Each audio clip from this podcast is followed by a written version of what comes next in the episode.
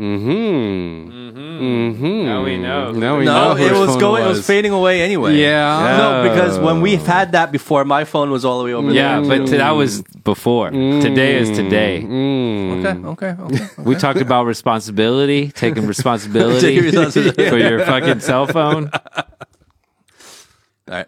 What's up, everybody? Welcome back to The Honest Drink. I'm Justin. If you've been enjoying this show, go ahead, rate, comment, and subscribe. All right. We have a real cool guest for you guys today. He is a high performance coach. We talk about self improvement, life improvement, and how to create change.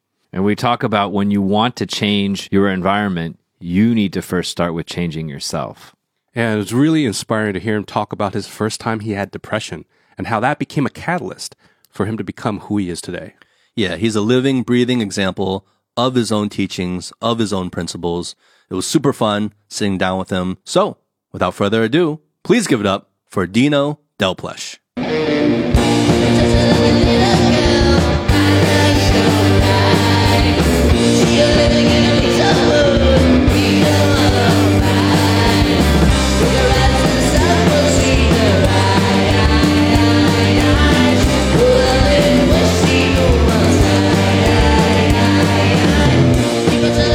Think that's that's the things that I love about this show as well. You know, it's just honest, straight conversation.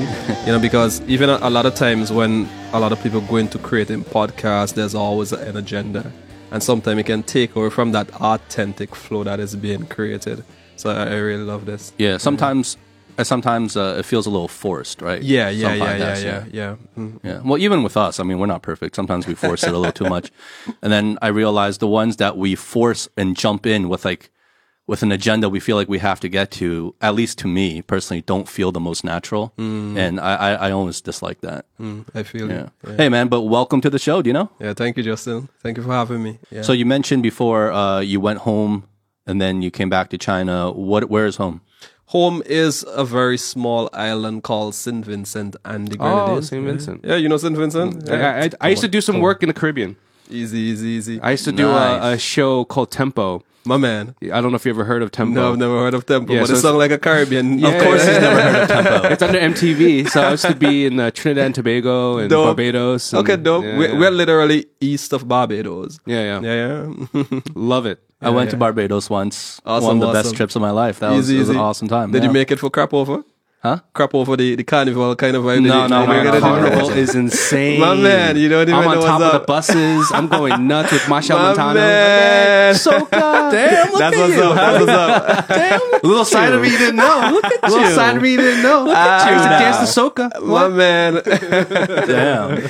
but y'all are welcome, definitely. I think it's something that if you go to the Caribbean, you need to experience.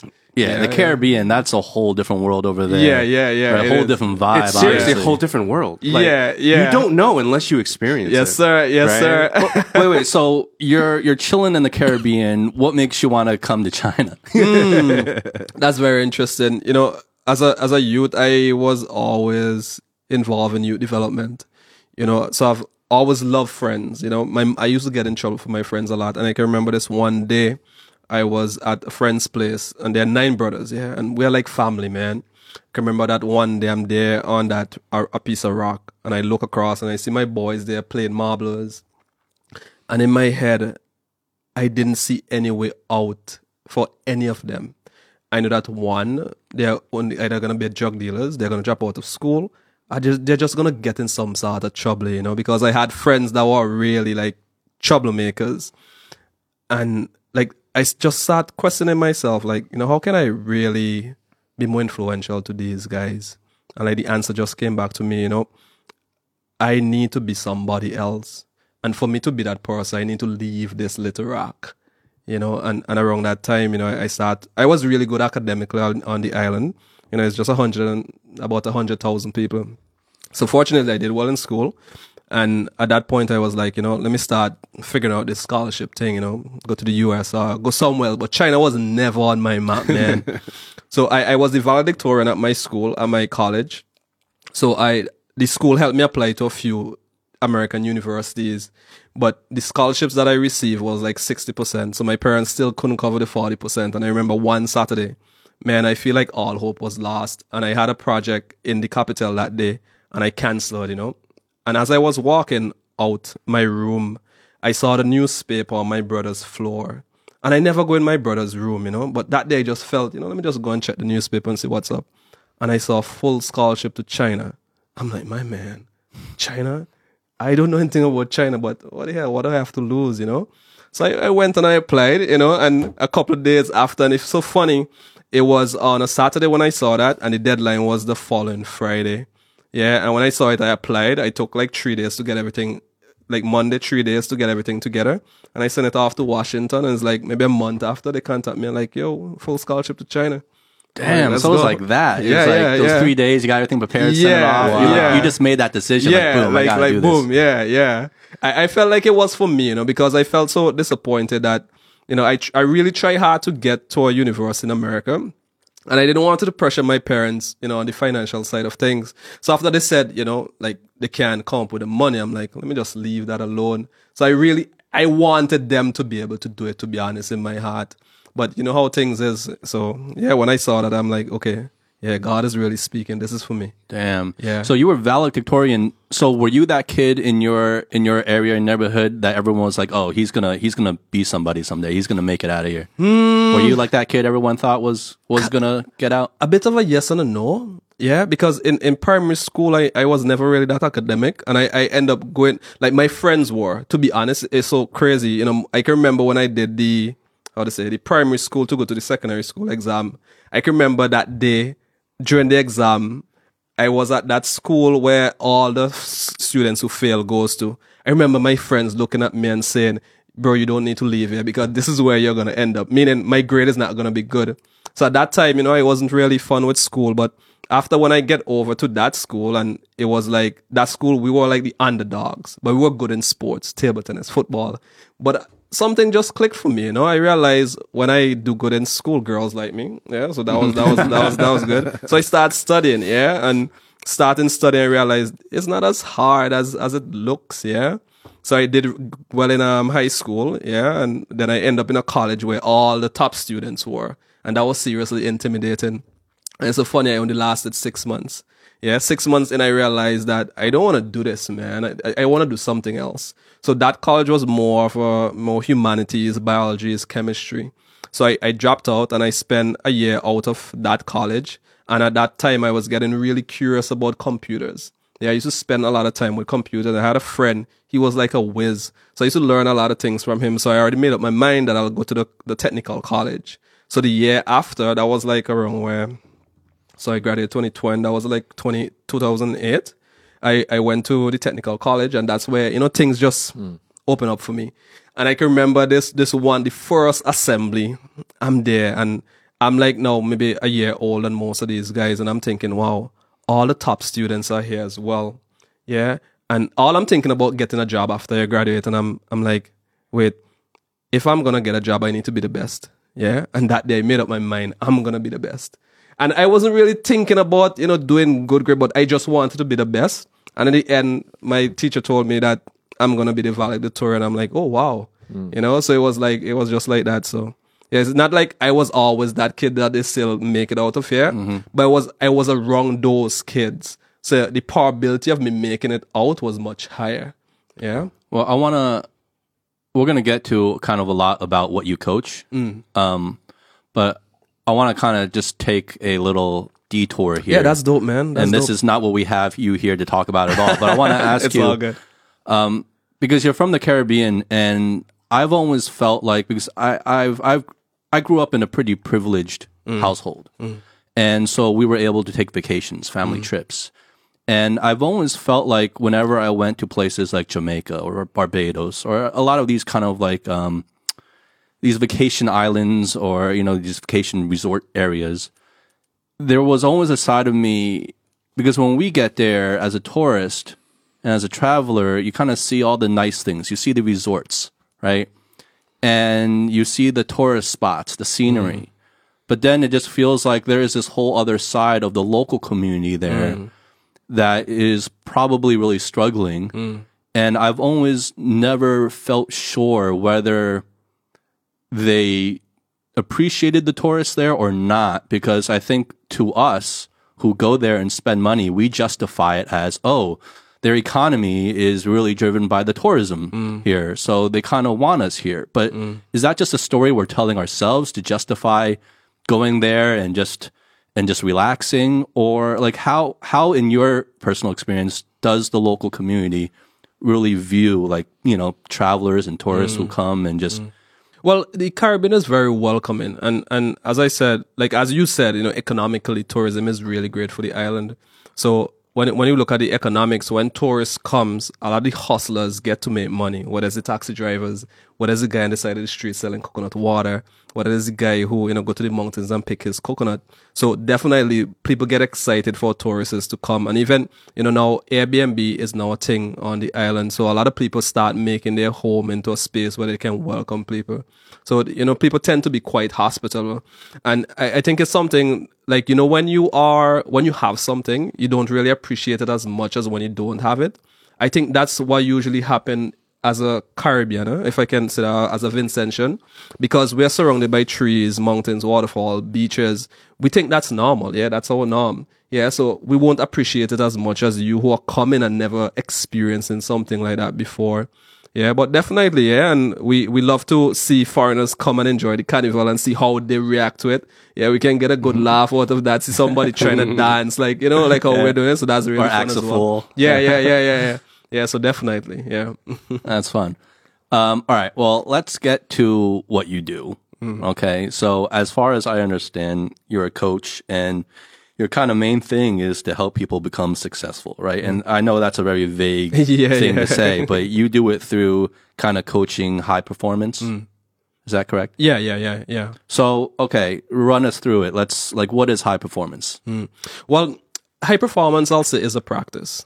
Yeah, you know, having that drive in you to always want to improve your craft 1%. Yeah. You know, how can you be as efficient as possible at what you're doing? It doesn't matter what that is, whether it's, you know, managing your podcast, whether it's leading a team, whether it's, you know, getting into the best shape of your life. Yeah. And it's so funny, you know, as, as a high performance coach, I'll consider myself to be quite a lazy person. And the reason why I say that, I always want to find the most efficient way to get things done.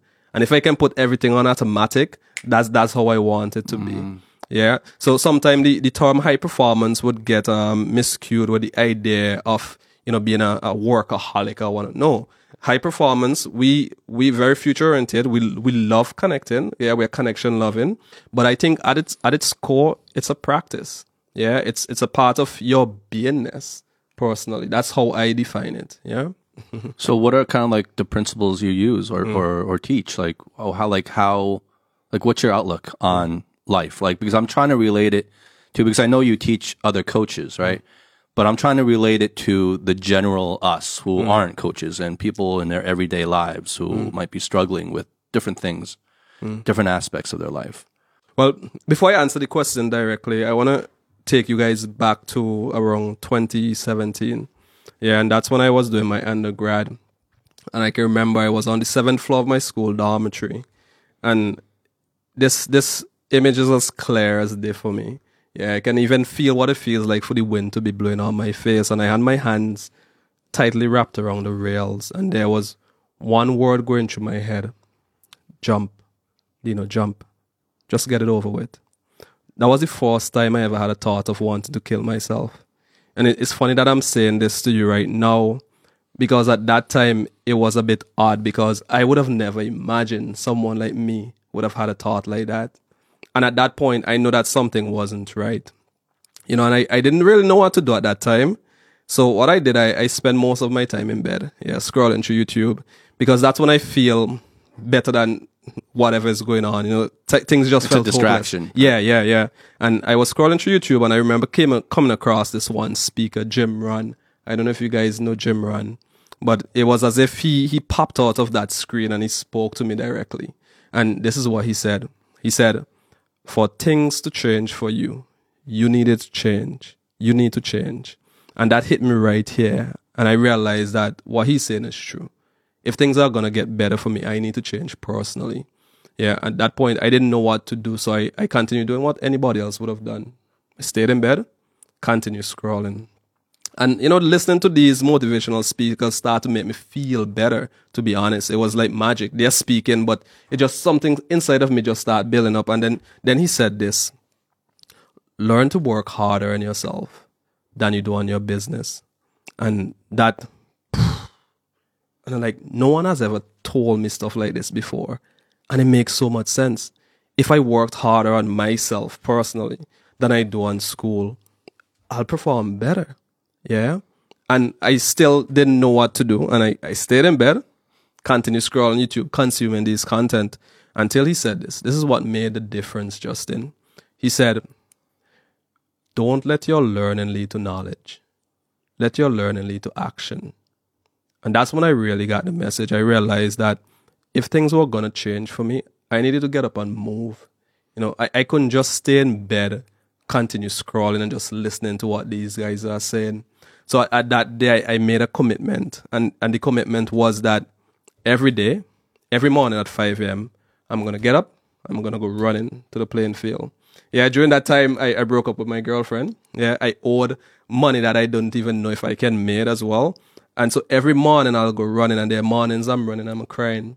Yeah, and I, I am a martial artist, so what I did, I went back to the basics. So I, I'll run, I'll work out. You know, and during that time around, I did that for three months straight. Yeah, and like I literally started to change. Yeah, every morning I'll run to the field, I'll work out. When I walk back, I'm listening to these tapes and I'll listen to the same tape over and over, over and over and over again, just so it can sink deep inside of me. And I remember my friends start saying, yo, you're different. You know, the things you talk about are different. And then my body started to change. And then people, I can remember this one guy asked me if I can train him. And I never thought, thought of myself as a trainer.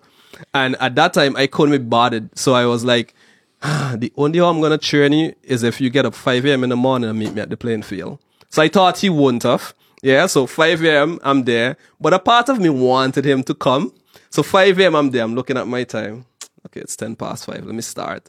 After a few minutes, I saw that guy run coming. Yeah, the scrawny guy. Yeah, and he ended up becoming one of my really close friends. And I start training him, and he invites some of his friends, and I start training them.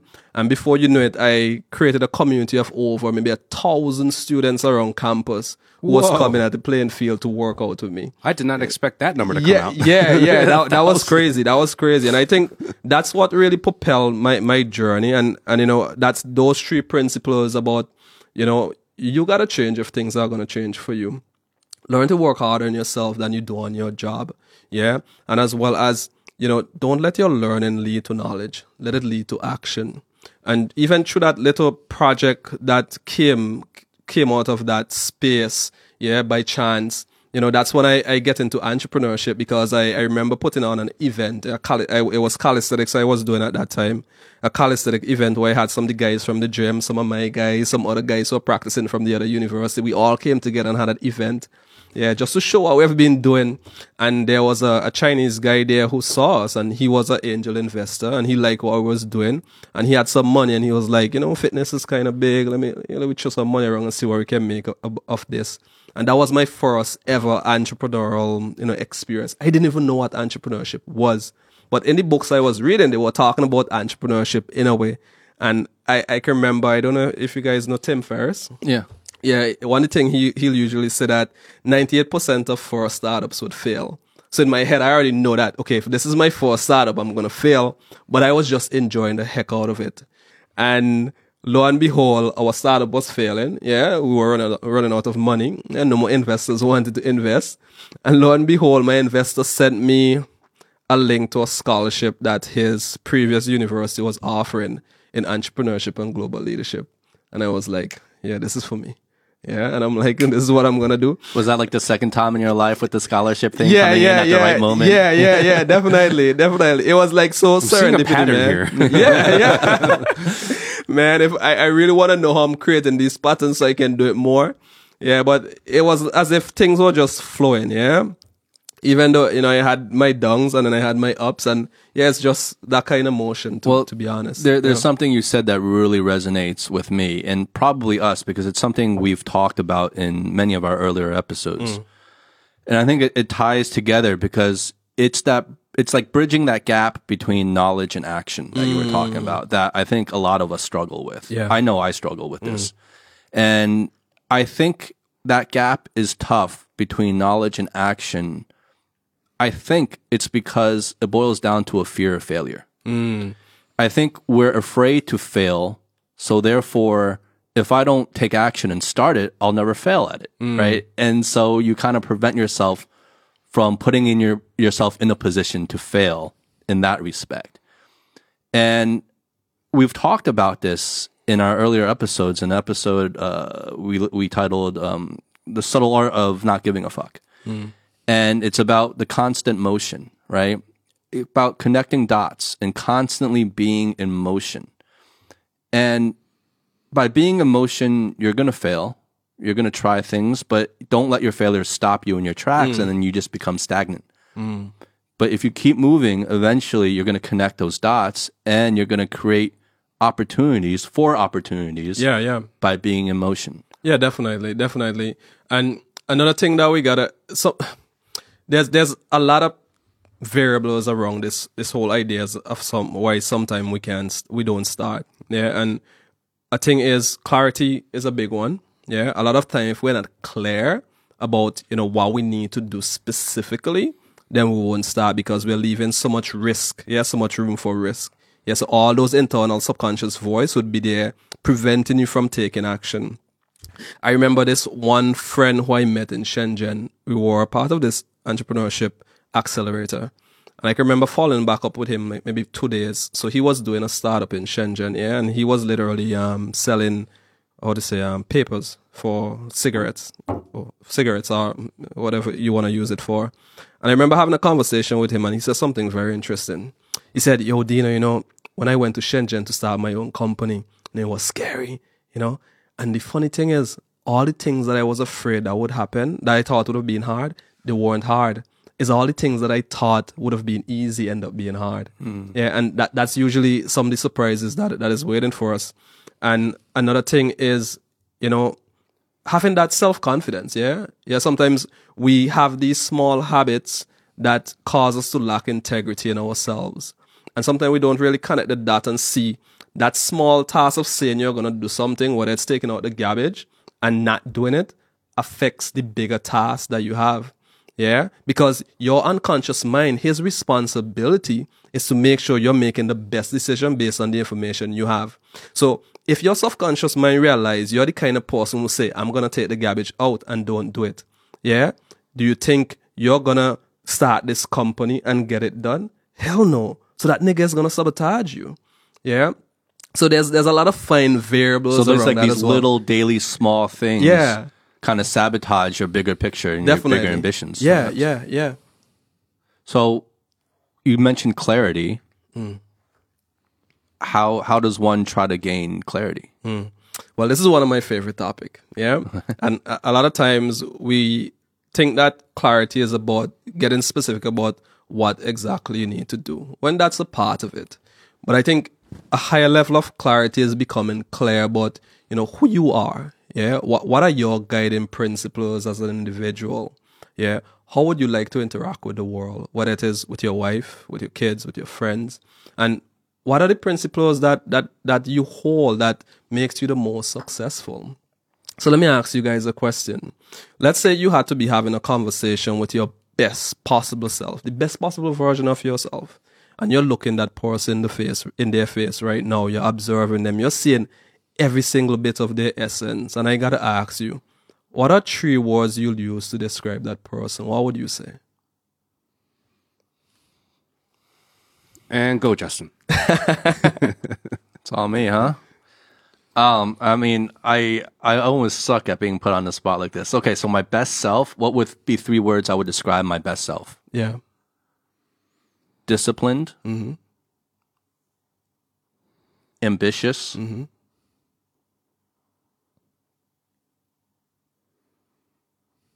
um, resourceful. Yeah. Okay. So now you have those three words: discipline, adve- adventure, Am- ambitious, ambitious. and resourceful. Yeah. What if you start to approach life consistently from that point of view? Yeah. What if when you shop in a room, those are the three words that you hold true to who you are? And guess what?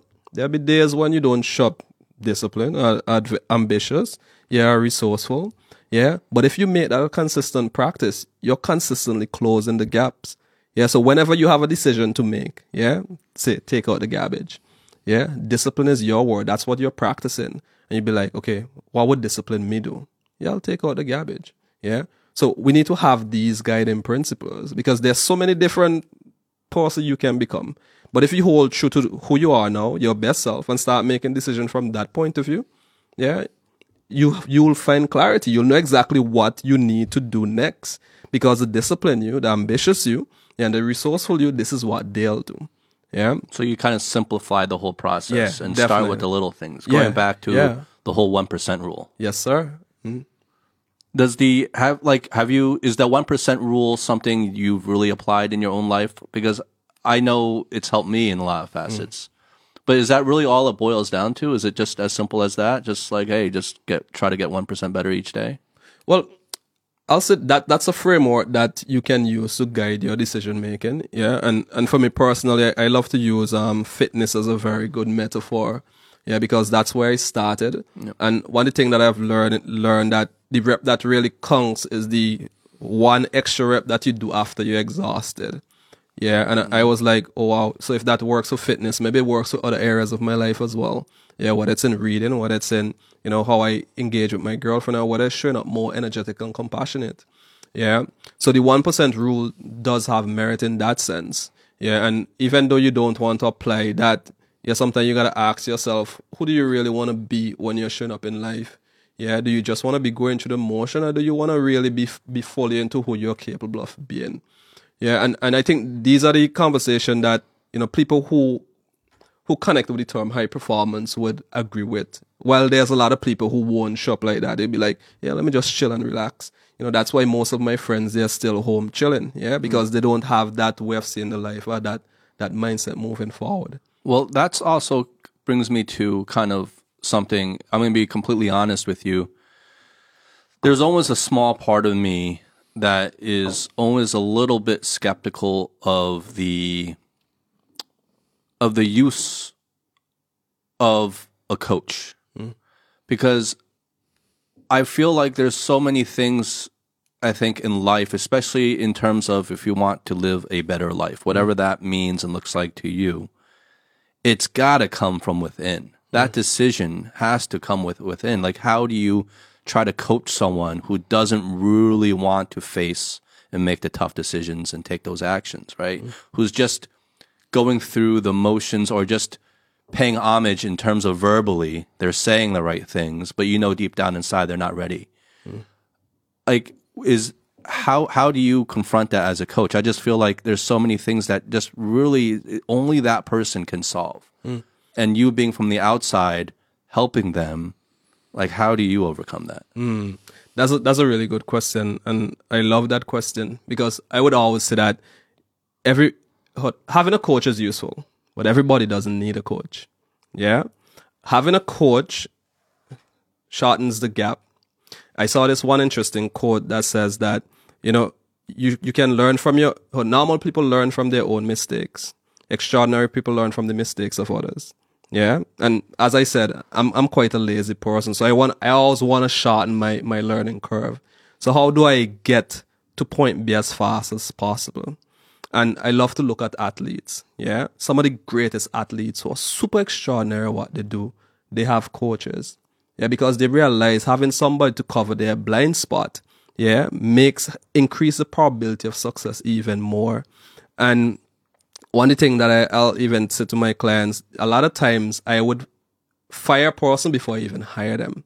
Because sometimes some people are not at that stage where they're ready for this level of engagement. Yeah, maybe they need to go and maybe read a few books for us. Maybe they need to go and consume this type of content for us. Yeah, because there's this thing in, in our in the personal development world that we'll call it ego. Yeah, we, we, we believe that what we believe to be true is truth. Yeah, and I, I believe there's no such thing as one truth. We all have multiple different truths. I will say you have your map of reality, I have my map of reality. But when we put those maps together, we create an even bigger reality. Yeah. So in the sense of having a coach is is definitely a personal decision. And coaches don't help you help you. They don't help you. Yeah.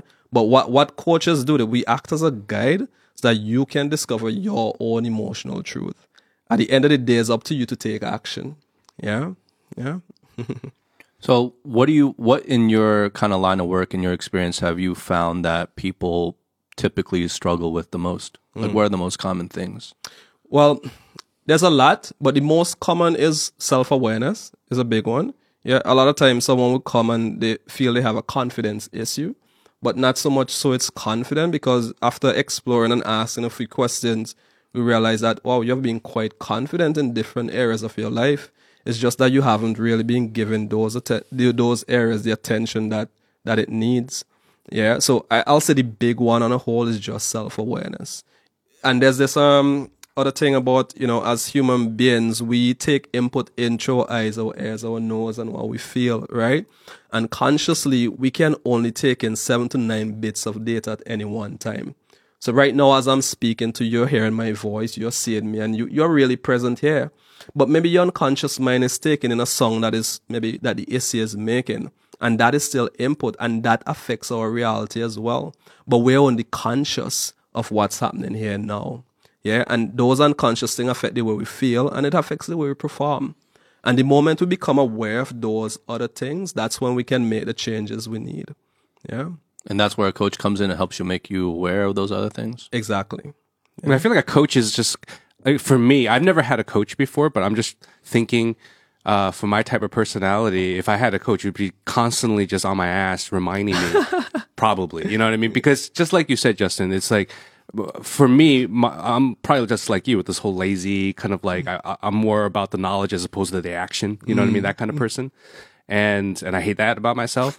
uh, but um, but I feel like one of the biggest problems I have personally is is that I'll forget. You know, I'll, I'll be like so gung ho one day, and then all of a sudden, if I don't keep up those habits or don't create those habits, I forget. And then mm. next thing you know, it's like, whoa, shit, what happened to that side of me? What happened to that mm. fire and that hunger? I mm. forgot it. So if you have somebody that's constantly on your ass, that's just constantly holding you to your words and to your actions, I feel like that's a huge benefit for a coach in mm. one way, right? Yeah, yeah, Besides yeah, covering the blank, the, Yeah, the, the, yeah, the blind spots and stuff. And and there, there are different types of coaches actually. You can actually hire a coach just to hold you accountable.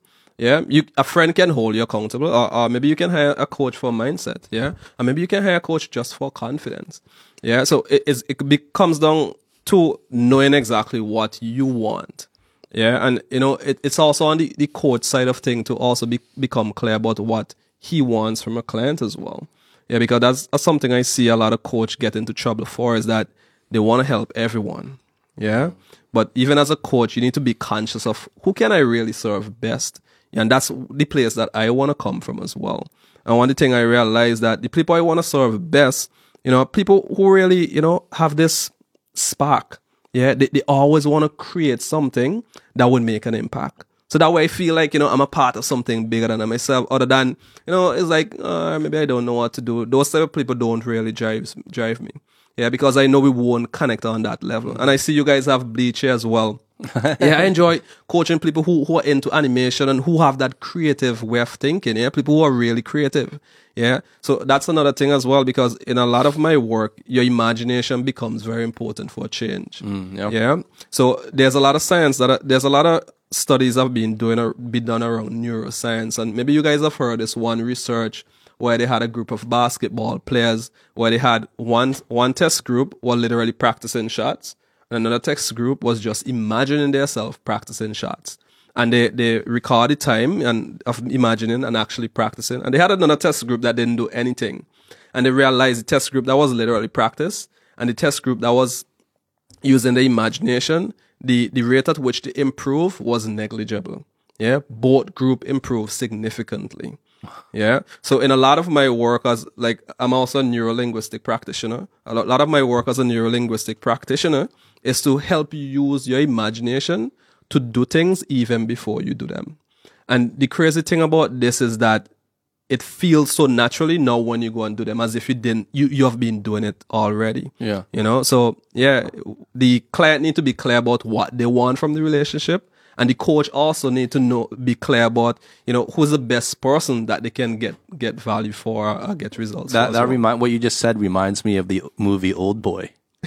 Never did you see Old Boy? And no, I've never that seen Korean movie where he's he's like locked up in a room for like what like 20 years or something. He can't do anything, mm-hmm. and all he does in that 20 years is is shadow box Oh wow. like in a room, right? By himself. Uh-huh. and then when he gets out after those 20 years, he's saying to himself like, okay, 20 years of shadow boxing, does that make me an actual fighting expert now? Am I mm-hmm. really good at fighting? Well, let's see. And then he mm. just like beats up all these people. Yeah. I need to watch that movie. Yeah, it's a classic. Yeah, I think you probably like it. Yeah. But yeah, I mean, I think there is a lot about the way our brains and our minds work that affect our ability and our potential that we have really yet to uncover. Mm. I think it's like we're just on the forefront of even just seeing what Yeah, yeah. how yeah. deep we can go in that rabbit hole. Yeah, yeah, yeah. It's it's crazy. You know, this year I I I, I started my master practitioners for for neurolinguistic programming, and one of the topics that we cover was hypnosis. You know, growing mm. up as a kid, you know, you see hypno- hypnosis on TV, and it seemed phony. Yeah, yeah. But after start reading and actually experiencing it for myself, I was like, oh, wow, this is some really next level stuff. And it, it, it made me scared in a way, and it made me excited in a way because this is a body of work that has been developed over years. Yeah. And we see it on TV and people would make fun of it. But this thing literally is real. Yeah. It definitely is works. Yeah. And as an engineer, as a communication engineer, I remember having this one very interesting class about, um, it was about 4G. Yeah, I'm not any conspiracy theorist or anything, but I remember this one particular class that we were doing on modul- modulation. Yeah. And the whole idea is, is how do you take the information that is invisible and convert it in a form that is now humanly understand? Yeah. And uh, in my head, I was like, wait a minute. So if we're taking, I can type, yeah, and then this device change the frequency of this input to an invisible signal. Yeah, and these are the same way it could be converted to the same wavelength that my brain is using.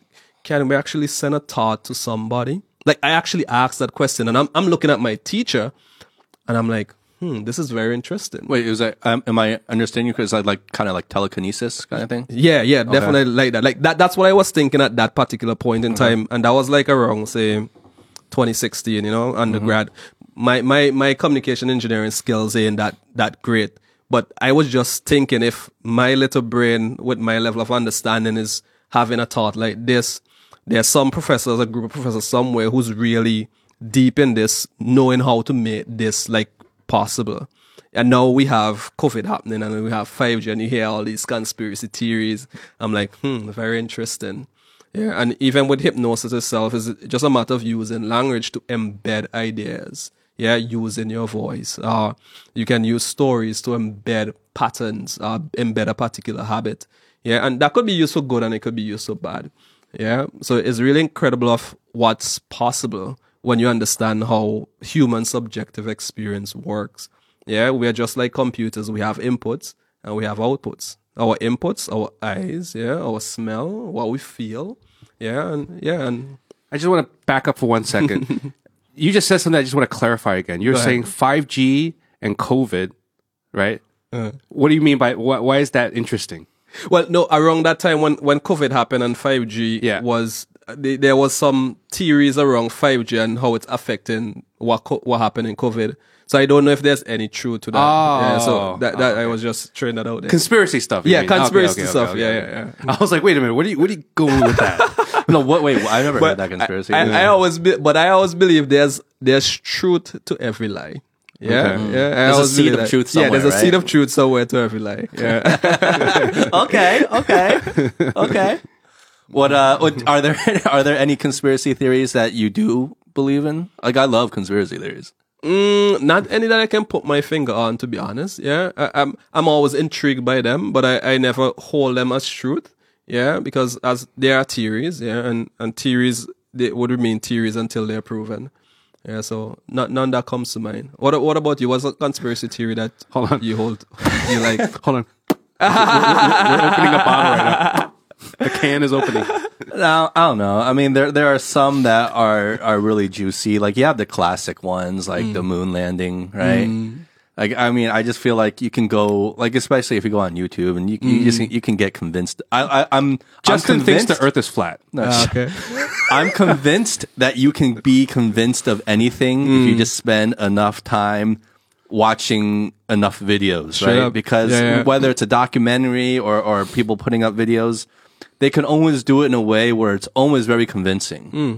But like at the end of the day, it's not really true. Or there's a whole nother side to it that they just didn't present that you just weren't aware of. So it seems really convincing at the time, but when you learn all the facts, you learn, oh wait, that's not convincing at all, right? So I'm convinced you can be convinced of anything. And I think part of the problem that we're seeing a lot in society is a lot of people are go down these dark rabbit holes, right? And they become convinced of a lot of crazy, ludicrous things. Um, but at the same time, it's easy just to cast things off and label them conspiracy theory. Yeah. When in reality, there are real conspiracies. Yeah, yeah, that yeah, have yeah, been proven yeah. Mm. to be true conspiracies have actually happened. Like, like crazy shit does happen in this world, right? Yeah, yeah. And so that that's what makes the waters so muddy in terms of deciphering. Okay, what's real, what's, what's not. not, yeah. And every, and at the end of the day, everyone just becomes confused Yeah. And everyone just wants to believe what they believe in, which is fine. Everyone has the right to believe in whatever they want, but it almost becomes religious at that point in time where it Yeah. just becomes ideology, right? Well, I feel like it's also like a thin line between conspiracy theories and like scam artists, right? Because actually, what I want to try to link into back to what you're saying is um, uh, just recently I was uh, uh, I started watching this guy who's a scam artist, right? And and if I if if I if I use what you're saying in terms of like you know self awareness, uh, building confidence, you know, like uh, uh, just basically being a, a motivational person, but then they're scamming people. You know, um, it's just like this fine line. You know, where where where you can take it to a dark side, you could take it to a positive Yeah, side. yeah, yeah, You know, yeah, so the person yeah. I'm, I'm talking about is called the Liver King. Did you guys hear about Oh the Liver yeah, King? he got exposed, know that. right? He- Right. He, was he was uh, juicing up. taking yeah so basically he was Oh, wow. he, so his whole thing was he had he grew grew a huge uh, fan base and he was promoting uh, like like fitness and health yeah, yeah. you know being just eating raw meat and Oh, liver crazy, especially man. liver right Sure. and his whole family's eating liver and, And like, this guy's jacked. jacked right and he's like I never touched any PEDs or anything like that but he got exposed Yeah, yeah, yeah. and so, but what I'm saying is that like he had a legion of followers Mm. that you know that grew, or like Andrew Tate, or you have you have a whole bunch of people that are out there now. Uh, create creating uh, content that have a legion of followers that Mm. Yeah. Mm. are very motivational or very you know what I mean. So I'm just it's just one of those topics I think is very interesting to talk to, especially you as a leadership coach. Like those like fine lines between Mm. Yeah. going to the dark side. Yeah, yeah, yeah. Well, yeah, even yeah, yeah. Alex, who was the uh, astrologist that we had on the show, he this ties right into what you're talking about. He was saying, you know, astrology for a long time was kind of like this hidden art. Like they didn't want to teach it to too many people Mm. because when you have when you know how to help people, you can use those same Yep. things Yep, to yep, hurt people. Yep, yep, right? yep, yep. It just depends on the intention behind it. Yeah, yeah, yeah. It's it's like um a two-edged sword, yeah. Like in in the Bible, you know that there's life and death in the power of the tongue, and we can use word to hurt, or we can use word to to nurture. Yeah, I think it's the same with a lot of these tools as well, and that's why I mentioned hypnosis as well because even before learning what I'm learning now, I used to think it's a joke, yeah, and and realizing that oh wow, it's not really that much of a joke. There's actually use case of this work, and there's a group of people who have been studying it and, and mastering it throughout the years. Yeah, Do you so- know? Uh, do you know Laime? no, I'm not familiar. With that. She's a hypnotherapist we've had on the show before. Here Oh, awesome. Yeah, yeah. okay. Oh wow, awesome, Yeah, well, awesome. uh, pretty early on, a while ago. Okay. Yeah, that was, that was a she, she was mentioning that not everybody can be hypnotized. Yeah, yeah, Some yeah. people are a lot more susceptible. yeah, Like, yeah, we yeah, tried yeah. it on him. Yeah, yeah, yeah, yeah, yeah. That's that's yeah. She yeah. tried to hypn- uh, hypnotize us on the show, but like we, we, we did it kind of just for fun because we know it requires a lot more. The setting, it's like Mm. Yeah, you can't yeah. just like sit here in a, in a studio Yeah. and just hypnotize yeah, people. Yeah, and and a, a lot of it we, you know, we all have choice. Yeah, whether we believe it or not, we ha- we have choice. And even when it comes to marketing, manipulation, hypnosis, yeah, if you you only would be hypnotized if you want to be hypnotized. You know, it's mm-hmm. like having this attractive girl who you really like, Yeah. You'll nod your head at everything you said because you want her. You have a desire for her. Yes. And the same thing in coaching as well. You know, the people who change is the people who want change. Yeah. Yeah. So it doesn't matter how masterful I am of a mm. coach, unless somebody really want to change, they would never change. And it's so funny that we're saying this. Like I was actually telling this to my girlfriend this morning. You know, unless you want to change, you'll never change. It doesn't matter how many coaches you see, how much therapy you do. You know, it's, it's, it's up to you. It's a really an internal conversation you need to have with yourself. Exactly. It's Yeah. an internal conversation Yeah. and it's it's one I think we lie to ourselves really often about. Hmm. Because, you know, just from my personal experience, you know, there there's one like saying you want to change, whatever that change could be. Maybe you want to lose weight, Hmm. right? Or whatever it is in your life that you want to change. There's a big divide between saying it even to yourself Yeah. and really believing it. Yeah. Yeah. And yeah. I used to do this to myself Yeah. all the time. I used to look at my look myself in the mirror and say things like, "I want this. Mm. yeah, I yeah, want this." Yeah. Yeah. Yeah. But. I didn't because I knew if I really did, I would go get it. Yeah. Right? You would go and do it Yeah. Yeah. Yeah. because the things that we're talking about aren't like physically impossible to do. Mm. They're possible. They're in totally in the realm and realistic possibility of of your capabilities. Mm. And we often say and just pay like just you know just say it, but I know deep down we don't really believe it ourselves. And until you really truly make that decision internally, no matter what you're saying to anybody else, it doesn't matter.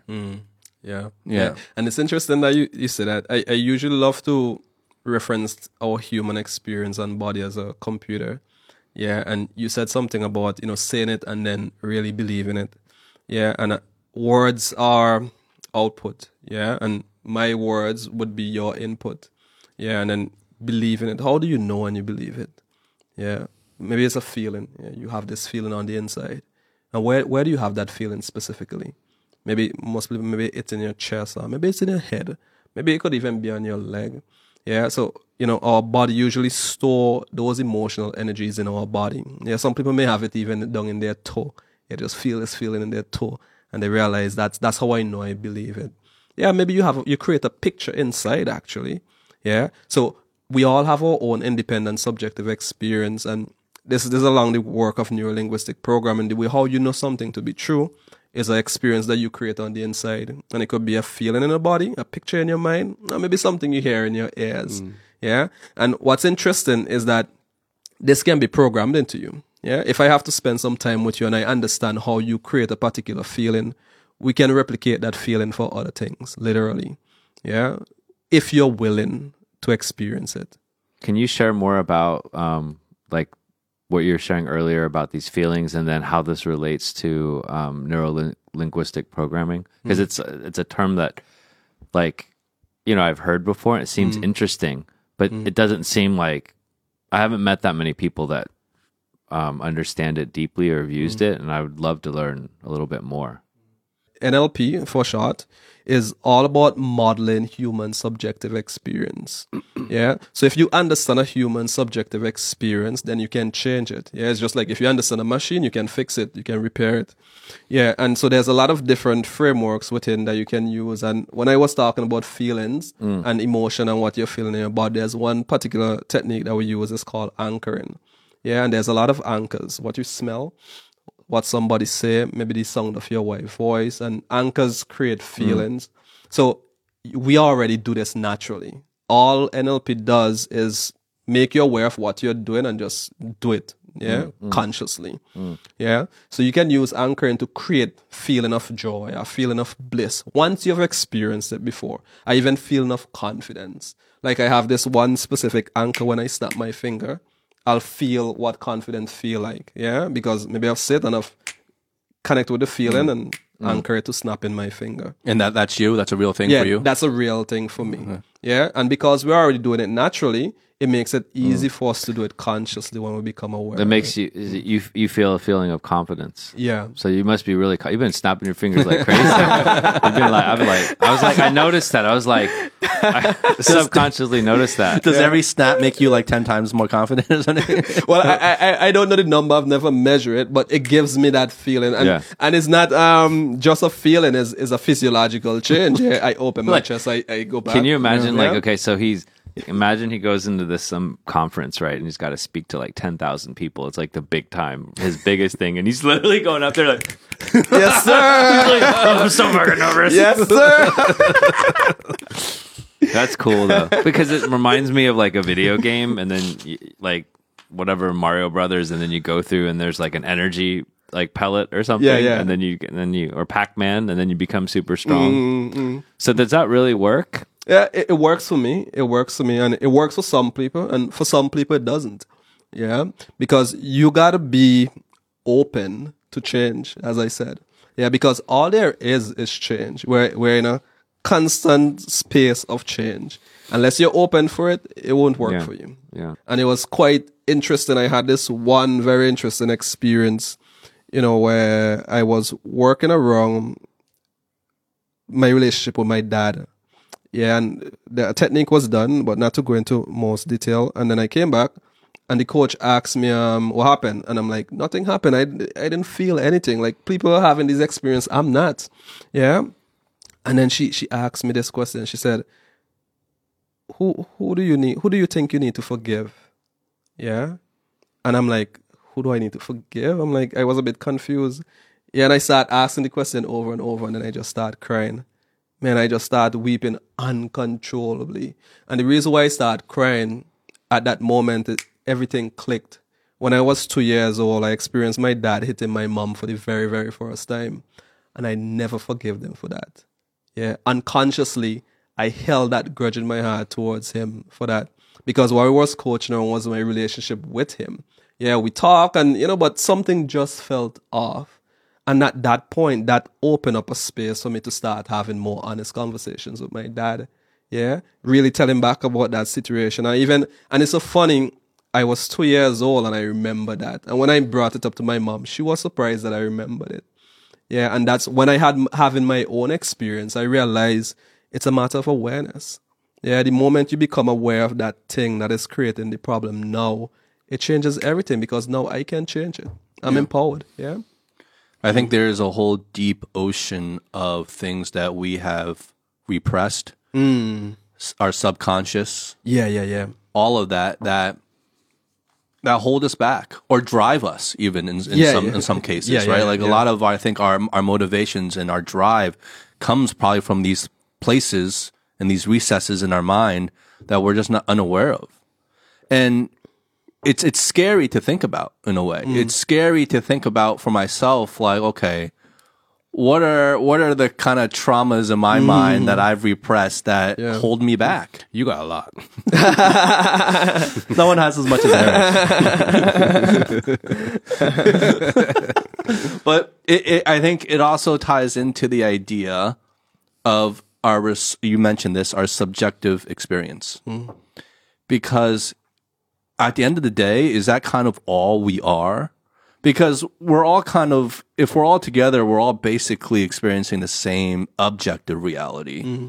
but we're interpreting it in a and and and soaking it in in a very very different way. Yeah. Me and you, we can experience the complete thing, but come come out of it with completely two outcomes, Yeah. right? Yeah. And, and ways of feeling about it. Mm. and that that's a tricky one because I think like when you communicate with people, when you work with people, when you build relationships with people, it's that it's everyone's individual subject and the difference in everyone's individual subjective experiences that's mm. really really tough to account for mm. because there's no way you can really know you can't mm. go in the mind of another person right Yeah. Interesting. Interesting.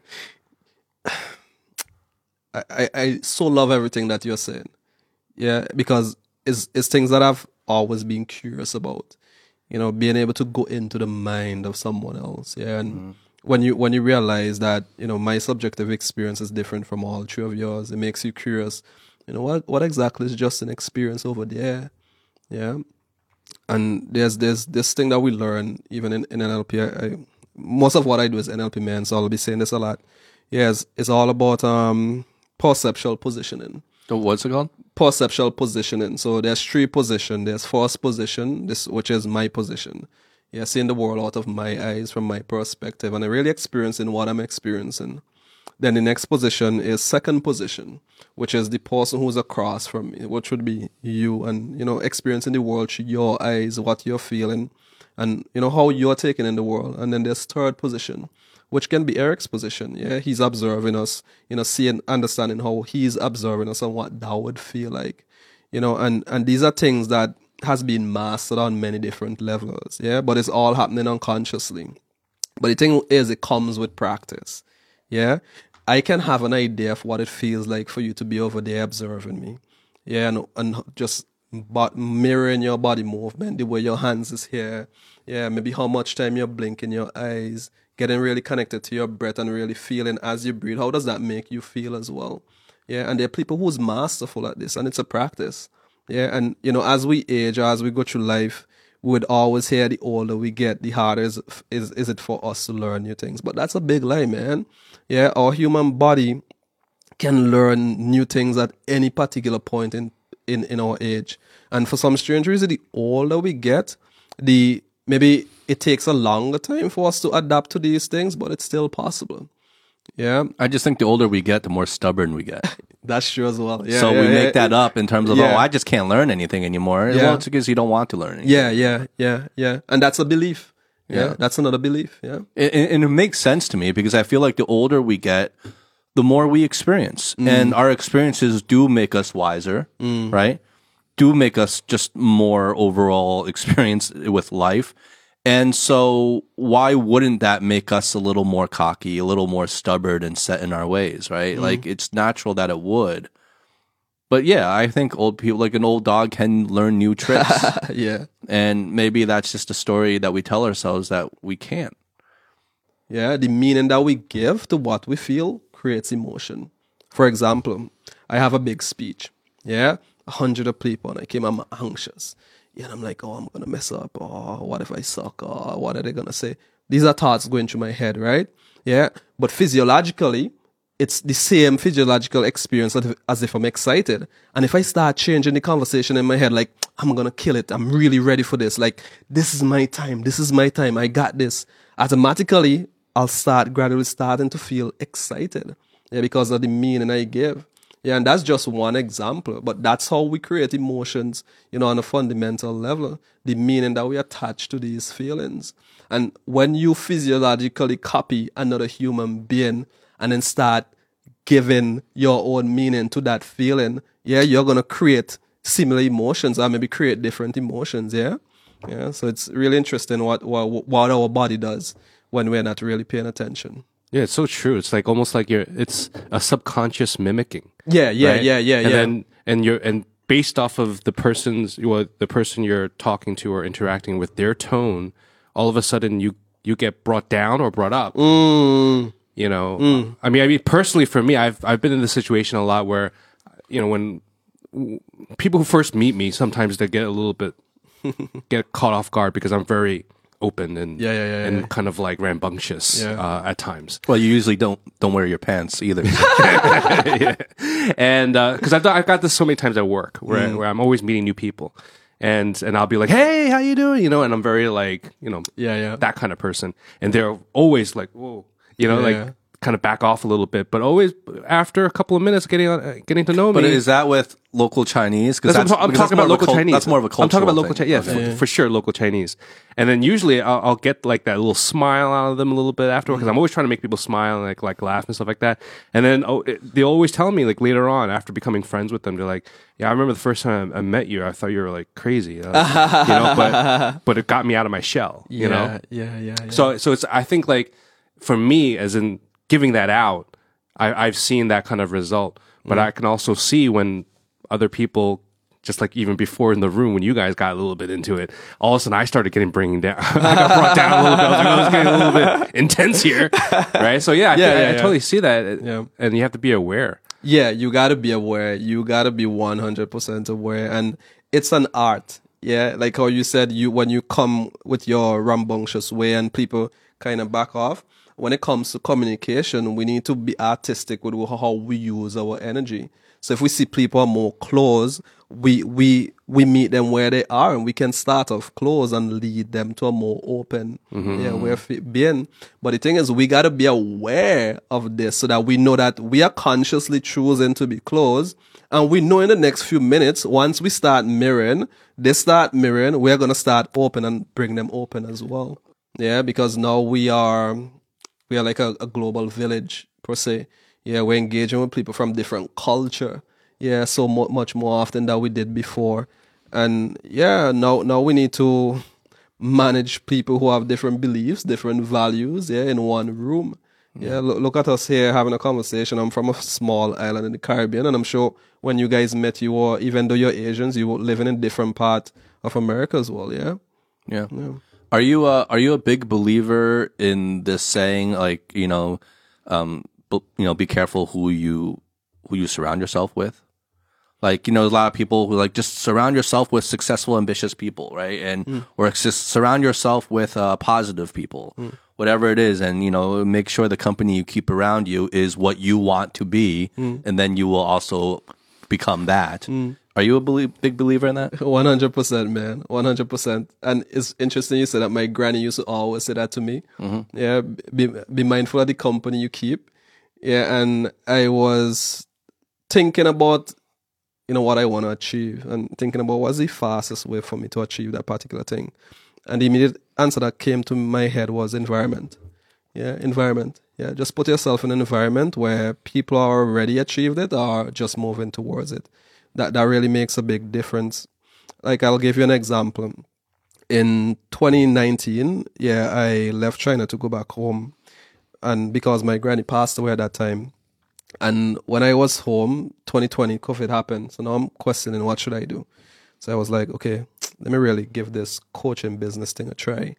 Yeah, so I decided to go full force. And at that point, I didn't really know much about how to make money. And school taught me about entrepreneurship, you know, how to manage people and all these stuff. But it never really taught me about making money. Yeah, so that part was challenging. Yeah, so I decided, you know what, let me let me find a coach, yeah. Let me find somebody who's really teaching people how to do this. So I did.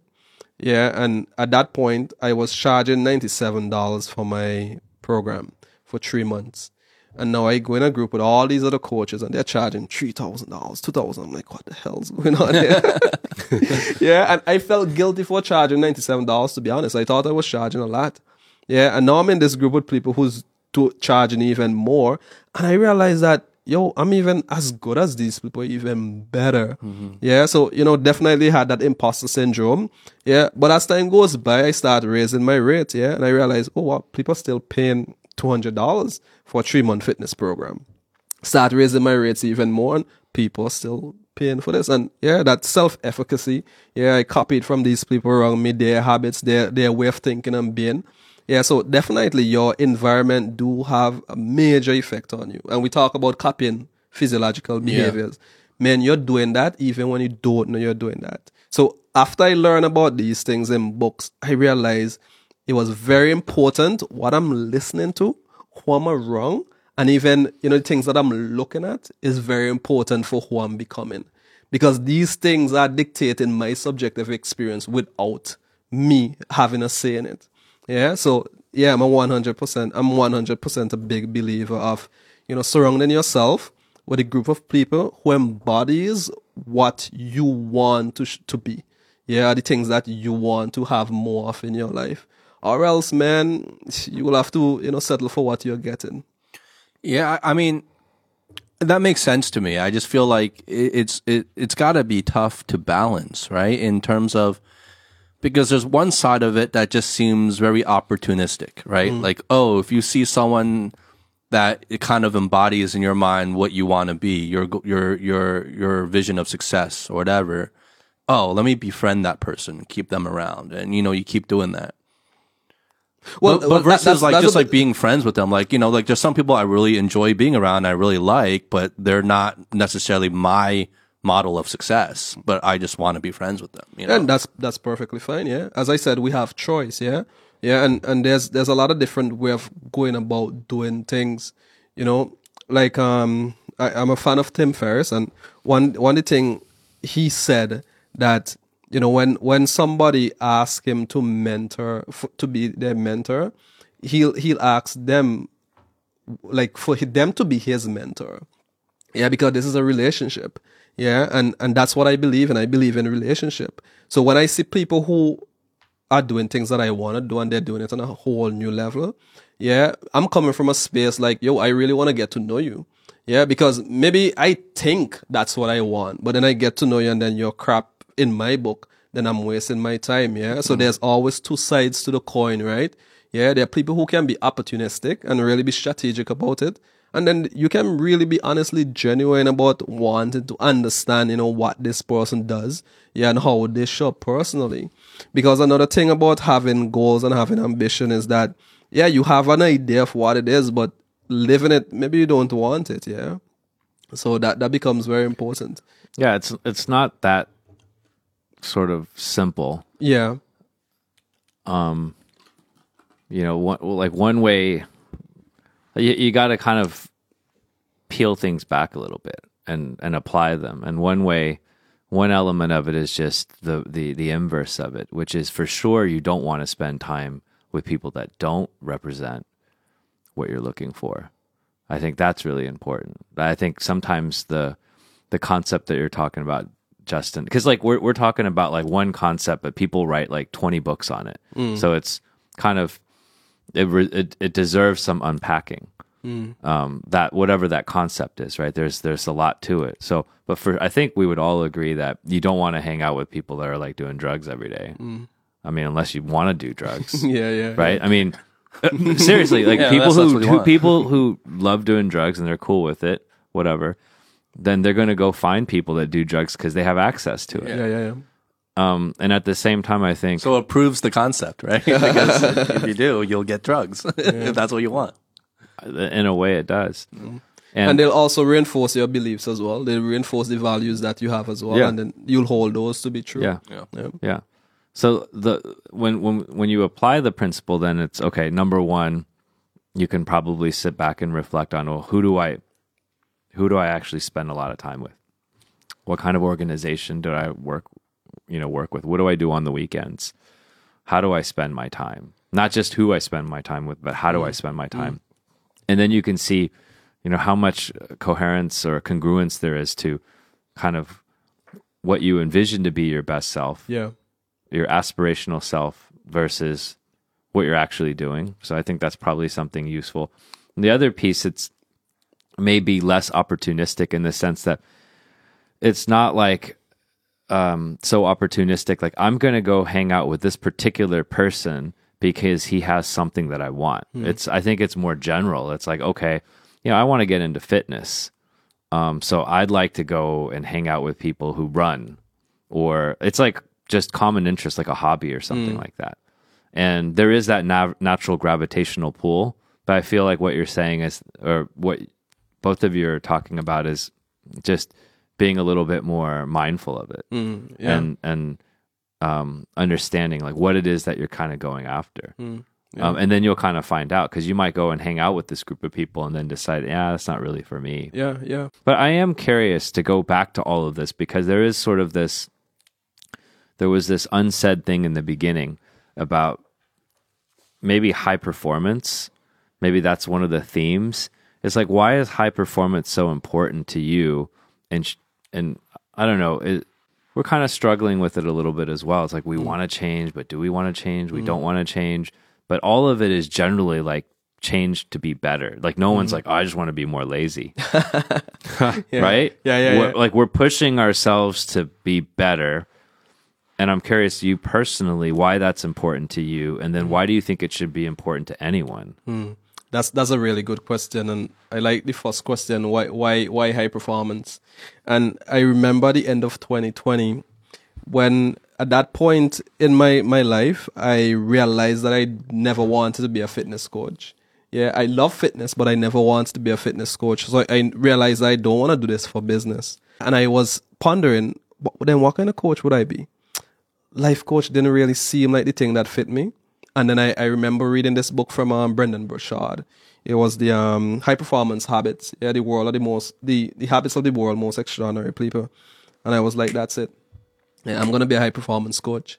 And the reason why I want to be a high performance coach because when I read that book, it was as if this is exactly what I personally need.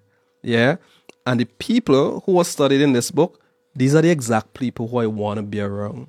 Yeah. So when I position myself as a high performance coach personally, I'm literally hunting for my tribe. Yeah. Because growing up on an island, really just a small rock. Yeah. I was always a misfit, meaning the way I think was different. The things I say was considered to be stupid or outrageous. Yeah, and I, I never thought like really something wrong with me until I move outside and I realize, oh, there are other people who think and it's a bit crazy like me as well. And I'm like, wait, there's more of these people exist. Yeah, so when I start reading, I realize, wow, there's even more of these people who I'm not immediately connected to. Yeah, so if I start having this conversation around high performance, I know there are people going to be like, oh, wow, really? You know, you really believe th- those stuff too? So that's my reason for, mm. for wanting, wanting high performance. Mm. And, and the, the next thing is, Eric, you know, everything that I do, I do for my kids. Yeah. And I don't have kids. And, and the reason why I say that because I can be very reflective in terms of, you know, looking at my own life and seeing where things kind of went sideways. And the number one reason was that, you know, things went sideways with my parents.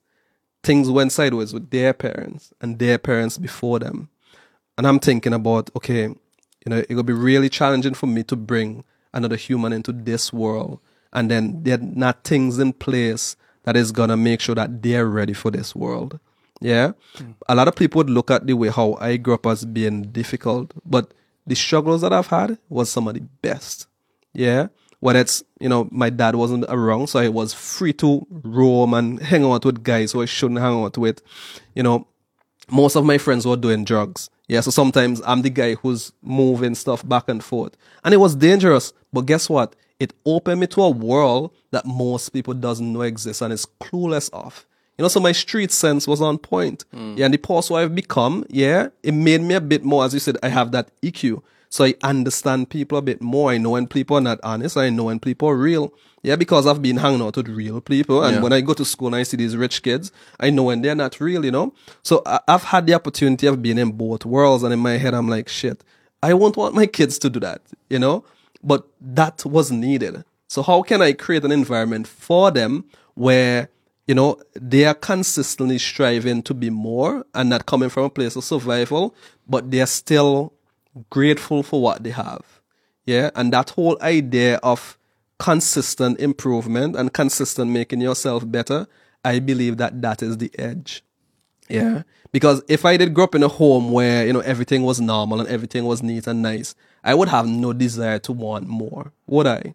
But if, because I grew up in a home where, you know, I gotta survive, you know, I gotta get up and I gotta go, I gotta move. I have that hustler mentality. So how do we program that mentality in without, you know, leaving your kids exposed to, you know, the dangers that life have to offer?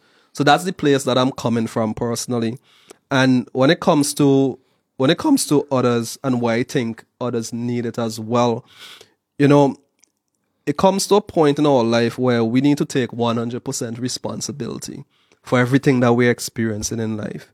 Yeah, if, if, if your girlfriend or wife says something that offends you, what was your 1% part in that? Yeah, how could you have shopped better differently so that you won't create that? Yeah, so I think we need to be responsible for these type of behaviors, habits that we can create the environment that we want personally instead of complaining and blaming everybody else. Yeah, Because there are people who genuinely want to change and they don't know how to. Yeah. So that's that's my my take on that. Oh, you're saying so many things that So just many. like boom. So like- many. yeah, right. So many. so many. let's go. Let's go to the one that I think Howie and I were were jumping at before. You were talking about, you know, you view it in terms of your kids, but you don't have kids, mm. right? Howie and I are, are recent parents. We we have kids that are just one little over one month congratulations, old now. man.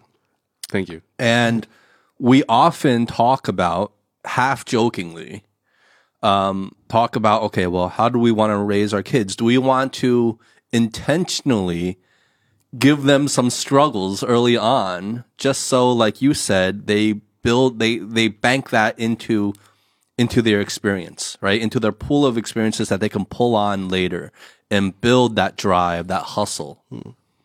Or do we kind of want to just like pamper them and spoil them and just give them everything they want? Cause that's kind of like what we as parents want Yeah, to yeah, do, yeah, right? like where like picture for a second okay you have a kid now well, how what, what's your philosophy going to be hmm. I'm happy that you asked that question. Yeah, because it's one that I always ponder. Yeah, and we have this saying back home, and maybe you guys have heard this as well. You know, kids don't do what you say; they do what you do. Hmm. Yeah. So as as a father, it'll be my responsibility to become, yeah, become the model for for Junior. So when he see how I navigate the world, my habits, my belief, what I say, how I say, how I treat people, it becomes automatic for him yeah, I, I remembered growing up as a kid and me and some of my friends, we were more free. Yeah, our parents wasn't really, you know, as strict as maybe as another group of our friends. And it's very interesting that like when when we reach high school, we realized that the kids on the block was more protected, man, high school eat them alive. Mm. Yeah. And not eat them alive where they got bullied, but eat them alive where they went on a whole another extreme. Because now they had freedom as a teenager because Yeah. they never know what that was like. Yeah. So so that's scary, you know? And when when when you're also protected, you know, there are just certain struggles that you need to experience growing up. Yeah. And it's it's a challenge to model that for your children. But I believe the best way is to be the best model. Yeah, you be the model personally because they're gonna copy you and they're always watching. Yeah. And you can tell them stop playing with their, their cell phone. But if you're playing with their, your cell phone, man, they're gonna want to play with their cell phone as well. Yeah. So that's that's my take on that. There's no golden nugget. Maybe in the next decade, this com- my my conversation is gonna change about this. So- Wait, isn't there a quote? I mean, maybe uh, you're good with quote. Maybe you got this. Um, something like like like tough, Tough times Ah. make tough men, or then tough men make soft times. yeah, and yeah, soft yeah, times yeah, make soft men. Yeah, yeah, yeah, like, yeah, yeah. There's a quote something like that. Yeah, yeah, yeah. Yeah. There's this one author, Joseph Campbell. I don't know if you're familiar with him, the hero's journey guy. Yeah, his his body of work is really, really impressive, and you know he came up with the whole hero's journey is is a continuous yeah journey of being a hero. Yeah, you you you leaving home. Yeah, you learning something new. You fall into the dungeon. Yeah, then you come back out. You learn new skills. You fight the dragon, and then you you know come back home, and then you want to teach, and then you go through the whole cycle over and over again. And what's what's important about this journey is that making sure that you have the skills, yeah, that the hero needs to have to slay the fucking dragon. Yeah, because if you don't, the dragon is gonna eat your ass. Mm. Yeah, and that, that is life, right? Yeah. Yeah. If if if we're not responsible about who we need to be, the skills we need to have, yeah, the, the group that we need to be around, yeah, a dragon somewhere along your life is gonna eat you up. Yeah, so and that that's very important, and that comes back to the whole idea of high performance as well. Yeah, I'm I'm the kind of guy like I'll I'll say, you know, the kind of people I want around me is the kind of people if I go into a particular area, and a group of guys like you know show up, and they they really want to front. The kind of people I want around me is the kind of people who won't budge, who would really stay stand firm, hold their fist, and go back to back with these guys with me.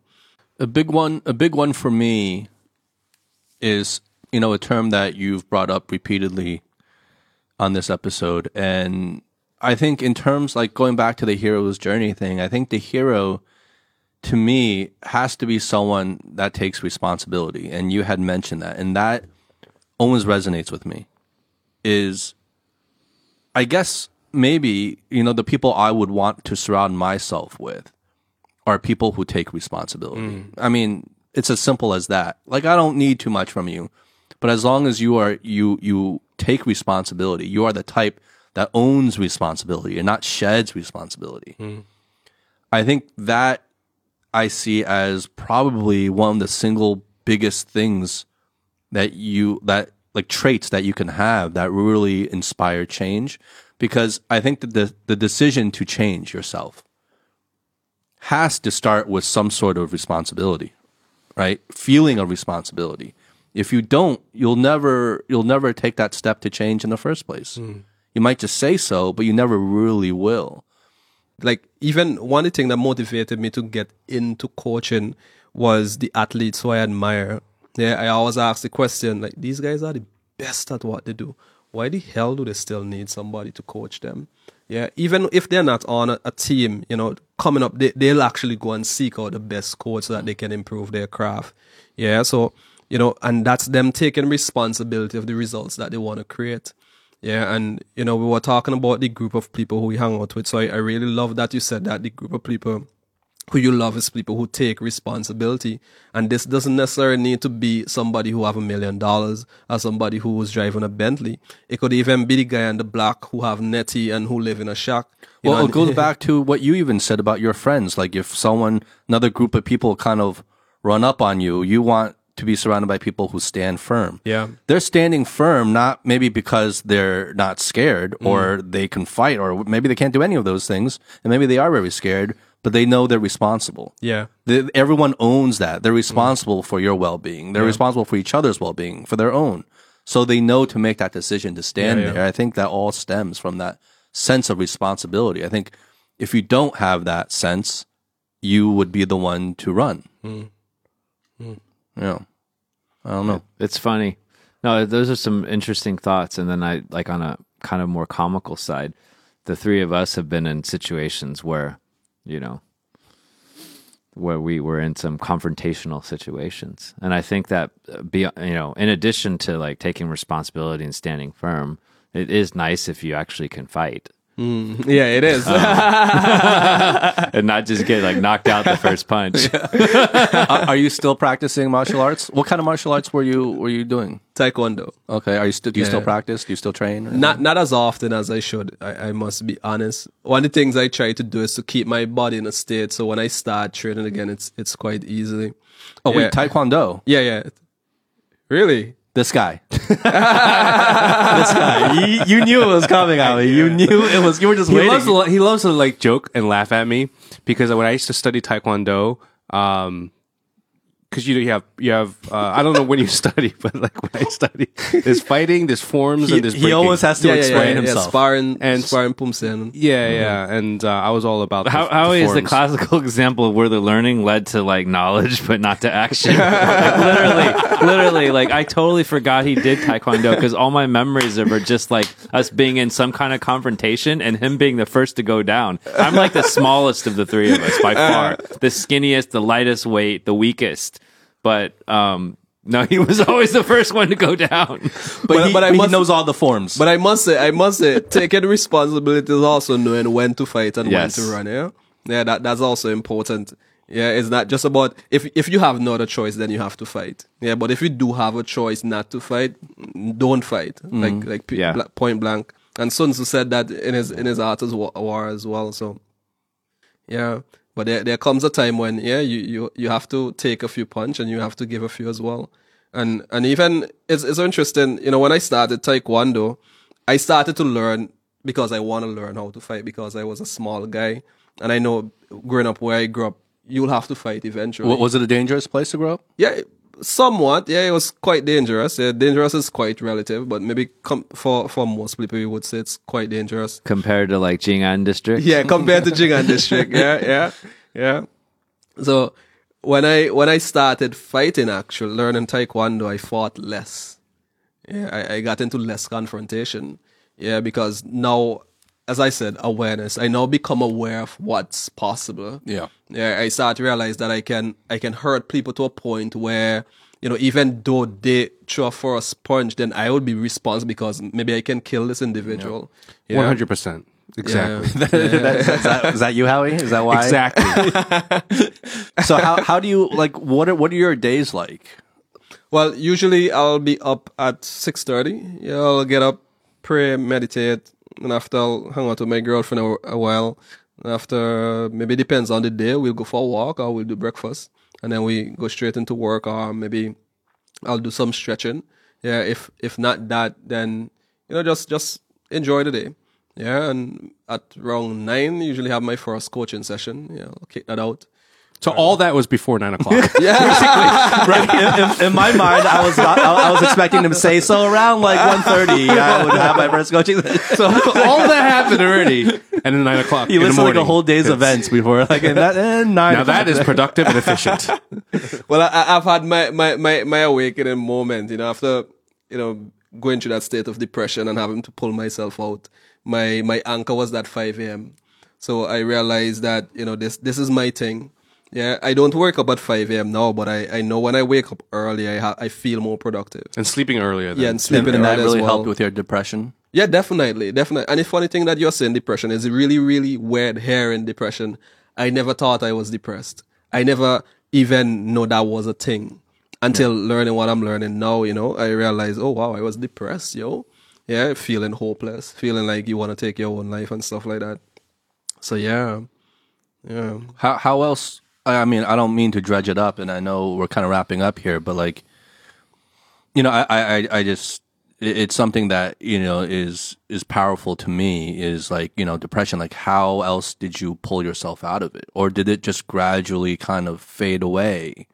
Or was it all just about the working out at 5 a.m thing? Like what how did you really pull yourself out of that dark hmm. hole? I, I think it was for us making a conscious decision. Yeah, to move.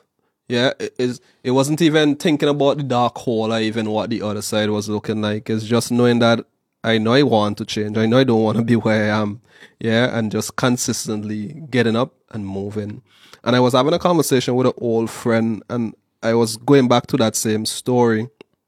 And one of the things that I did to increase my probability of getting up at five, even during the winter, was the night before. I'll make sure my workout clothes is right next to my bed. Like my, my clothes and my shoes right next to my bed. So that means when I get off my bed, it's going on and I'm moving.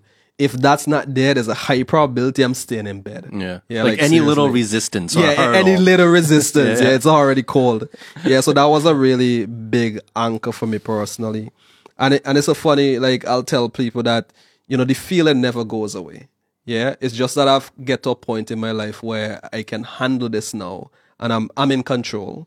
Yeah, because there there are times when I feel like, you know, I just I just don't want to do anything. Like, why am I doing all this? You know, like I just want to chill. And then I'll maybe get to a place of boredom and I realize, okay, what's the easiest thing I can do? Get up in the morning, go and walk. Get up in the morning, go and walk. And after I start walking, I'll start running. After I run, I start working out and then yeah, Deano will be back again. Yeah, so the, the idea is is to find the smallest, simplest thing that you can start doing. And it doesn't have to be working out. It doesn't have to be running. It doesn't have to be waking up at five. It could be anything. It could be drawing. It could be having a particular time where you just sit with your kids and just being present with them. Yeah. And even this year, I've also tried to make a, a more commitment to be more mindful, having a mindfulness practice because my body was created from a state, a place of pain. Yeah, and if it, that pain wasn't there, I wouldn't have get involved in fitness as as much as I've I've done. And I was thinking to myself, like, what if I made a conscious decision to really work on my mind as much as my body? How much more would I be able to do? Yeah, so another thing that I've been trying to practice is being pretty mindful, you know, having time where I literally meditate. Yeah, and, and it doesn't have to be meditate. Maybe meditation can be something that we're trained around there, but just being present, man. Like really just being there with yourself, yeah. What are you thinking? Feeling your toes. Yeah, become aware of your breath, you know, listening to your heart. Just just you know, just being. And I, I think it's something that is being downplayed a lot. And as I said, it's a practice. Because when you develop a practice for being, when you're in all the noise, being becomes easy. Yeah, because you've been practicing. Yeah. Yeah. I, I have two reflections, and I know we're that. First of all, um, we we tend to have like longer form, and while I, you know, I enjoy our sessions, I have a little bit of like impatience and like ADHD, and so most of the time I'm like looking at my watch and I'm trying to give hand signals like, "Hey, we've been doing this like two hours." Today, the time literally went by. Like I I feel like we're just in the first half of the show. So for for me, I would I know it's a probably a long trip to get over here, but I truly enjoyed it. You know, um, Yeah, me in- too, In, me in, a, too. in a way that it helped me overcome any kind of normal impatience that I have. Um, but I, I had two thoughts um, before, like maybe Justin closes this out. Um, and one is just, um, you know, you men- made the comment that you never really even realized you were depressed until you really got depressed. Hmm. So there probably was this kind of low grade lingering thing, maybe at different points in your life, and maybe we all have some of that.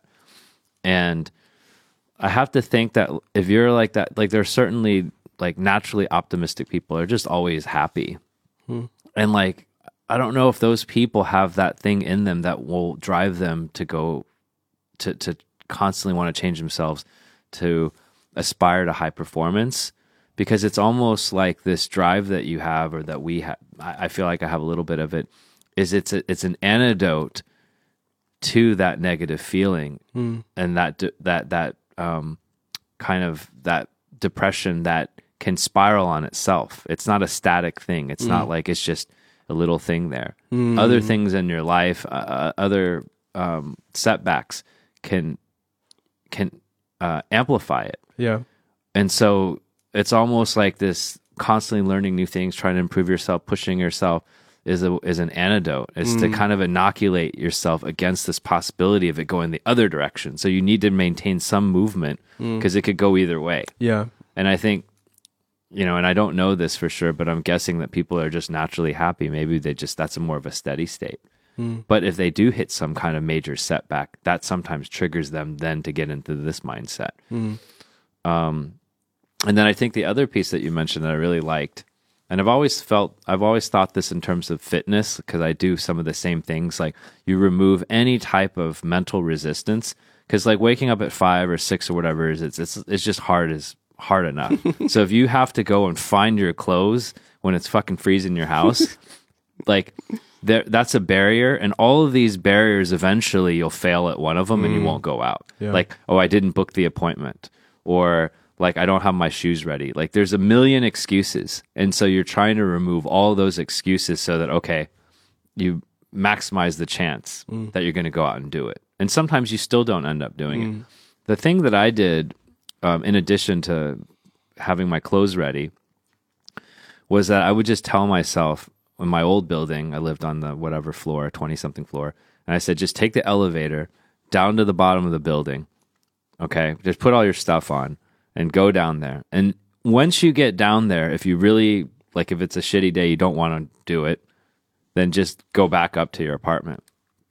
And I don't recall a single time that if I made it down to the bottom that I didn't work out because I would be like so fucking embarrassed. I'm like, your ass fucking went down to the ground floor and you went back to your, what a fucking loser. The walk of shame. You didn't want to do it. Right. Um, and so I can kind of relate to that. And it's, it's, it's hard to go from zero to a hundred instantly. Anything requires uh, momentum. Yeah. Yeah. Yeah. And so, like, putting your clothes on, that was like a little bit of momentum. Then you get down to the ground floor, take the elevator. And all of those baby steps are easy. Then go walk five minutes or 10 minutes. So, none of that, th- all of that stuff is like we can do without too much mental resistance. It's when you think about, oh, I'm going to go sprint for 10, 10K, then you create that sort of mental barrier. yeah. Yeah. And so I, I do very much um, buy into this notion of creating these small, simple steps to generate momentum. And it doesn't even necessarily have to be fitness related. It's Yeah, just like yeah. we wake up and we're groggy and we're not in this highly motivated state. And if we stay that way all day, we'll just get less and less motivated. Yeah. Yeah. But just do like, you know, take a shower or whatever it is. Do little things that are somewhat enjoyable. And then eventually you'll kind of build up momentum. And then one thing will lead to another. And I think that's a metaphor for even people who start successful businesses. Yeah, straight They didn't like, you know, go into it and be like, I'm going to start a $20 billion business. They were just mm. like, I'm just going to go in there and get my first customer. Yeah. And so they broke it down to a step that was achievable and gave him some positive like feedback or rec- you know Mm. recognition and then it kind of built up so a lot of times i think we we we we overcomplicate things we Mm. make it we make it into this huge dragon and there's this children's book that i can share in a bit and it's just about like when you don't acknowledge that dragon it gets bigger and bigger and bigger and it gets Mm. to it basically gets to a point where you're you you can't even handle it Yeah. and so it's about actually fighting those little dragons you know every single day, and then eventually you'll be able to kind of um, Yeah. get to the big ones. But I find myself struggling with this thing, and I've achieved a very small amount of positive momentum, so I know it's possible, but I still continue to struggle with it. Mm. And what, what what would you say is the thing specifically that you you struggle with? What specifically is that? making it too big. Like rather than just like starting and not thinking about it in such a complicated, overwhelming way, mm. just saying, okay, just like take the first step. Don't mm. think about trying to finish everything at once. Yeah, yeah. It's interesting that you said that, and I think it's something that everybody struggles with. Yeah. yeah, yeah. This is this is like it's a norm. It's a human experience, and I love this one um concept that this one guy I heard shared, and he was talking about time horizon. He said, if you look at the most successful people, yeah, look at Elon Musk for example. His goal is is what? Yeah, to Go put to human Mars, on Mars, set right? up colonies. Yeah, set up colony on Mars, and that's like a, a hundred year time horizon, not even in his time. Yeah. So if you look at the thing that would really get Elon Musk pissed, uh, get Elon Musk worked up, is you know it have to be something really big, yeah, to really throw him off. And if you look at a homeless guy, yeah, his goal is what you know to find food or find a shelter, and that's like in the day. Yeah, so you can just imagine how stressed he is to really you know get into that flow. And sometimes what happens is that we give ourselves unrealistic timelines for the things that we want to create. Yeah, like you're talking about that big task, maybe you give yourself a week. Yeah, and when that big task realistically needed at least three weeks to a month to accomplish. Yeah, so it always comes back to awareness. Yeah, become aware of the resources that you have right now and the time you give yourself to complete that thing. Yeah, so we got to be real with ourselves. And that comes through practice. Yeah, and the best place to look for resources is from what you have already done or somebody else who, who is an expert in this particular thing. Yeah, and this is where there's a thin line between coaching and mentorship as well. Yeah, mentor somebody who've already done what he did, and yeah, they guide you into how you can get that done. So that that that's one approach, definitely. And there's this other quote that I like. You know, most people would usually overestimate what they can do in one year and underestimate what they can do in three. Yeah. And even for me myself, you know, I, I would see myself getting worked up about, you know, what I need to accomplish. Yeah, I want to finish a presentation. I give myself 30 minutes and this presentation would literally take me two hours to complete. If I literally give myself that two hours, I would have been a bit more at ease and realized, you mm. know, okay, let me just first get the outline done. Okay, that would take 30 minutes. Then let me, yeah, like that. So we got to be aware of the timeline that we give ourselves to get these things done. And I think that way, that kind of made the dragon a let, bit, let a mm-hmm. less less big, yeah. Let's leave it at this, okay? And I know this is probably another huge can of worms. I'm sorry. I'm sorry. um, what is there? De- do you have a definition for success? Like, what does that look like for you? For me personally, that is that is peace. Yeah, Peace. Yeah, peace. Yeah, and when I say peace, is is like when you said about you know is one thing to say it and the next to believe it, but to embody it. Yeah, being at peace in my heart with myself and with everything that I'm engaging with. Yeah, and you know you're right. Success changes for everybody else. Everybody else have their own definition. I know, and I also like to say that you know setting goals are useful, but they're not important. Yeah, because when you set a goal and it's motivating, something to move towards, and you get excited, it becomes a really useful tool. But when you get to the goal, there's something else. You want to aspire to something else, and that's fun. And it's good to have fun. It's fun to bring that fun energy. So we go back to the whole idea of responsibility. We got to be responsible about what are the things that really create that type of excitement in our life. Yeah. If it's for you, setting goals is your thing, set goals, man. If setting goals is not your thing, don't burst your head about that, but figure out what your thing is. And it comes all the way back to self awareness. Yeah. Become aware of you, what works for you, and how you hmm. can get your juices flowing as much as possible. You know, this it's really interesting that you're saying that uh, to you success is peace. Because I was I was reading this article about um, how like the general public, if they were asked, "What do you think the rest of the world uh, rates uh, are the top three qualities of success. And in general, people would reply wealth, fame, you know, that power, these kind of you know, words that we all come to know. But then if you were to ask the same people, okay, now for you personally, you know, what do you, what are what are the what do you what do you think success is? And the most popular one is family. Mm. You know, love, like a good family, for example. Mm. And so it's just really weird. And then and then like the last on the ranking is wealth, mm. fame, power Yeah. for the general public, right? And it's just just so funny because as a society, you get kind of almost brainwashed Yeah, in a way, yeah, yeah. right? Where you People mix up the means with the end. yeah. And I think it, part of the study was about how the younger generation now uh, are even getting veered more towards the wealth, power, uh, fame with social media, TikTok, and all that stuff. And it's almost blinding it to the way where now they really are believing that, as opposed to our generation, a little bit older, were, are not like that. Which actually, that's very interesting because because they view those things, new things, as like the new metrics of success. I think it's even more and more discouraging because when they find out, oh, I can't be famous, hmm. oh, I can't make ten million bucks, or like, or or not, they can't, but like they're nowhere near it, right?